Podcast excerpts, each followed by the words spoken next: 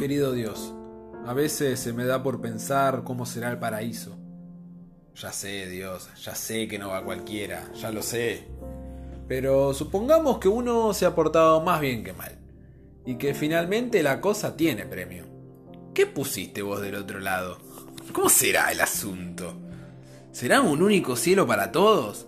¿Andaremos todos juntos, encontrándonos y despidiéndonos después?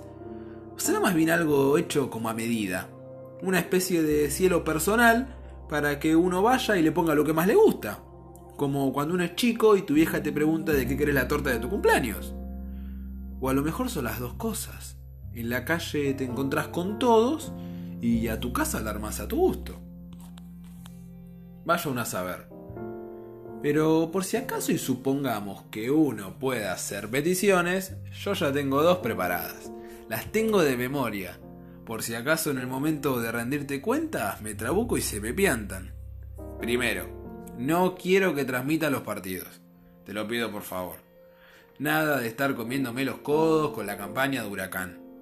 Ya me banqué bastantes amarguras acá abajo. Aparte, mirá si justo pasa algún delegado tuyo. Y me agarran puteando al Lyman. O al perro del 9 ese que trajimos que se acaba de errar un gol abajo del arco. Y después se arma de novela con vos y yo qué sé, ponele que me raja. Y lo otro es que haya una cancha. Una cancha posta, ¿sabes? Con el pastito bien verde y parejito.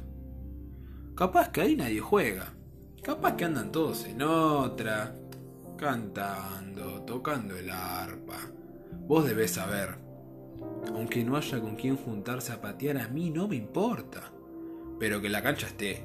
Y que haya una pelota, claro. Porque si voy al cielo, quiero hacer lo que más me gusta en la vida. Y otra cosa, que la cancha llueva. Porque con lluvia es más lindo. ¿Te imaginás? el trotecito corto, el agua resbalándome por la jeta, el olor al pasto mojado, la pelota cortita y al pie. ¿Qué más se te puede pedir? Decime. No te pido más nada, Dios. Lo demás, que sea como vos dispongas.